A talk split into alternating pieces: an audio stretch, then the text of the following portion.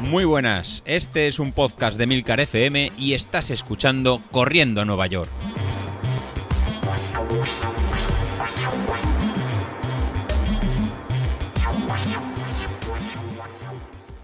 Muy buenos días, ¿cómo estáis? Soy José Luis.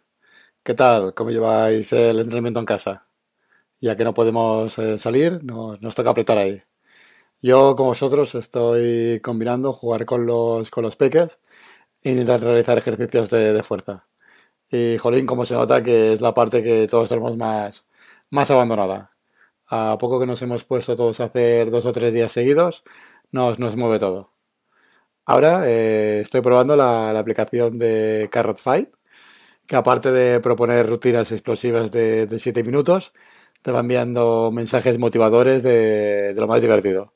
Al principio casi parece que, nos insulta por, por, vagos.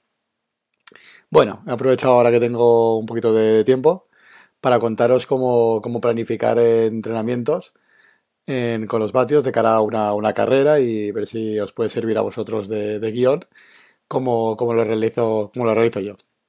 Más o menos lo, resumo en, en, siete pasos, que es un método que he encontrado que es una buena forma de planificarlo.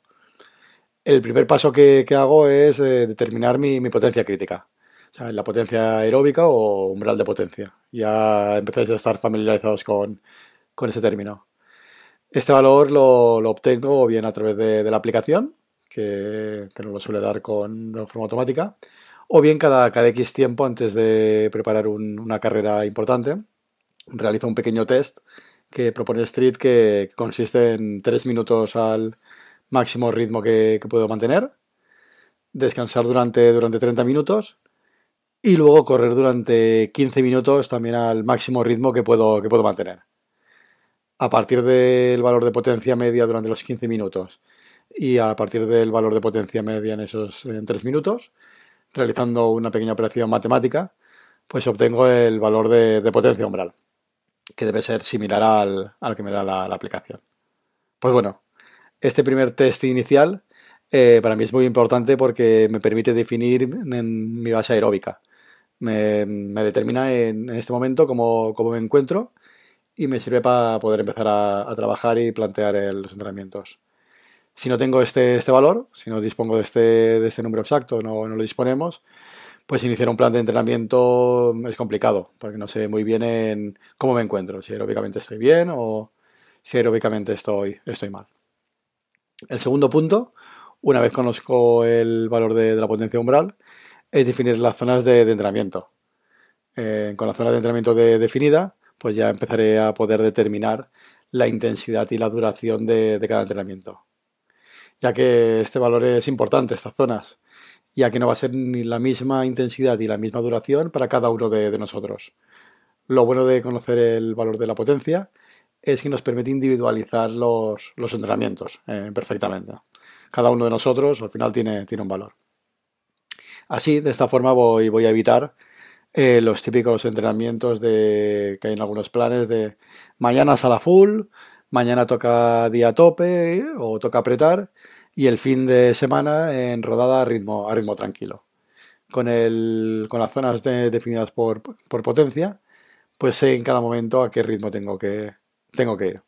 Por ejemplo, un ritmo típico podrían ser series de 4 minutos a 340 vatios, que distan mucho de series de 4 minutos a tope.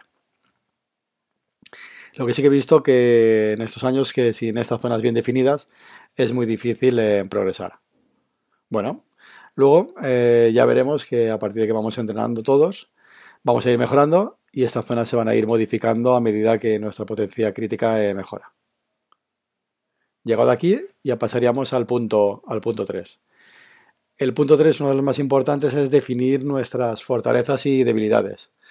Al igual que existe en el, ciclismo, en cada corredor tiene un fenotipo eh, distinto. En unos somos mejores para adaptarnos a distancias cortas, de 5 o 10 kilómetros, otros somos mejores para, tenemos un mejor rendimiento en distancias medias, como si una media maratón, otros eh, compañeros veréis que rinden mucho mejor en distancias largas, como una maratón o incluso eh, ultramaratones. en este, en este apartado quiero, quiero preparar un pequeño, un pequeño podcast explicando bien bien lo que sería la, curva de, potencia. De forma que podamos conocer cuál es nuestro fenotipo y saber para nosotros qué distancia es la, mejor. Por tanto, para saber esto, eh, lo que es necesario son realizar en test tantos aeróbicos como en test anaeróbicos, que serían series de, alta intensidad, muy cortas, en lo que nos va a determinar cómo se comporta nuestra, nuestra curva de potencia. Cuál es nuestro valor máximo, cuál es nuestro valor en, digamos, de umbral y cómo se extiende esta curva a altos, altos esfuerzos, cómo, decae. Por tanto, sabiendo cuál es el, fenotipo, pues ya me puedo empezar a plantear los, entrenamientos que, debo realizar. Ya pasaría al punto, al punto 4, el punto 4 es tener claro el, objetivo, tener claro para qué, para qué me voy a preparar, para qué voy a entrenar en los próximos meses. Si no tenemos un objetivo fijo, que simplemente salimos a correr para mantener la forma o por diversión, pues al final no, va a importar mucho lo que tengamos que hacer ese, ese, día. Si son series, si son tiradas largas o si es, o si es resistencia. En cambio, si tengo en mente hacer algún tipo de carrera, un maratón o una media maratón. En este caso sí que eh, enfocaremos los entrenamientos en este, en este sentido. Pero ojo, los objetivos que nos marquemos tienen que ser ambiciosos pero, pero realistas. Si estamos empezando, eh, no nos podemos eh, plantear en realizar una, maratón. Nuestro objetivo deberá ser pues, hacer carreras más cortas como un 5.000 o, o un 10.000. Y también tenemos que tener claro el tiempo que disponemos para, entrenar. Si solo disponemos de dos o tres días a la semana, con un máximo a lo mejor de una hora o hora y media, difícilmente vamos a poder correr una maratón. En este caso deberemos eh, plantearnos objetivos más, más cortos.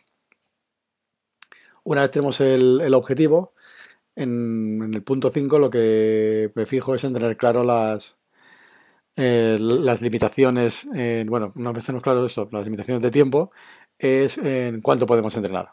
Y muchas veces es el, es el mayor obstáculo. Por ejemplo, los profesionales sí que pueden entrenar incluso seis días, doblando sesiones por, por, la mañana y por la, y por la tarde. Al final, cuantas más horas dediquemos a entrenar, más resultados eh, veces se, se, obtienen. En el caso de disponer poco, poco tiempo, que es la mayoría que nos pasa a nosotros, eh, tenemos que tener claro que esas horas las, dedicaremos a realizar entrenamientos que sean, que sean de calidad y que sean por tanto los más eficientes posibles en base a lo que, a lo que estamos preparando. Y esto me lleva al, punto número 6, que es, es trabajar en nuestras debilidades. Eh, una vez definida la base aeróbica que tengo, empiezo a realizar ejercicios para mejorar mis, debilidades. Si bien necesito eh, mejorar eh, mi, potencia, mi potencia máxima, pues realizaría eh, series.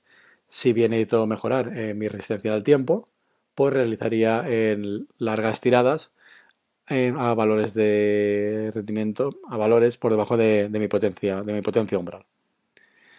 de esta forma, a, modo de, a modo de ejemplo, quiero preparar pues como fue la, evolución mía de cara al maratón de Valencia. En, este plan lo que me permitió eh, fue pues cambiar el rendimiento mío aeróbicos a la potencia crítica de 275 vatios, que la tenía en, marzo del 2019, pues subirla hasta 325 vatios en, diciembre.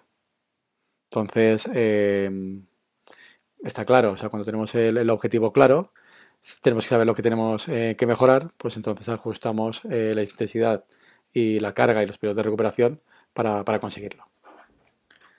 Si estáis interesados en ver esta, esta evolución, eh, hacedmelo saber a través del, grupo de, Telegram. Y mientras tanto os voy preparando el vídeo explicativo que, os he comentado, ya que de una forma visual creo que es más fácil de, verlo. con esto, bueno, me, despido hasta el, próximo día y recordad que tenemos que seguir entrenando en, casa, ya que no, no, es posible, no es posible salir.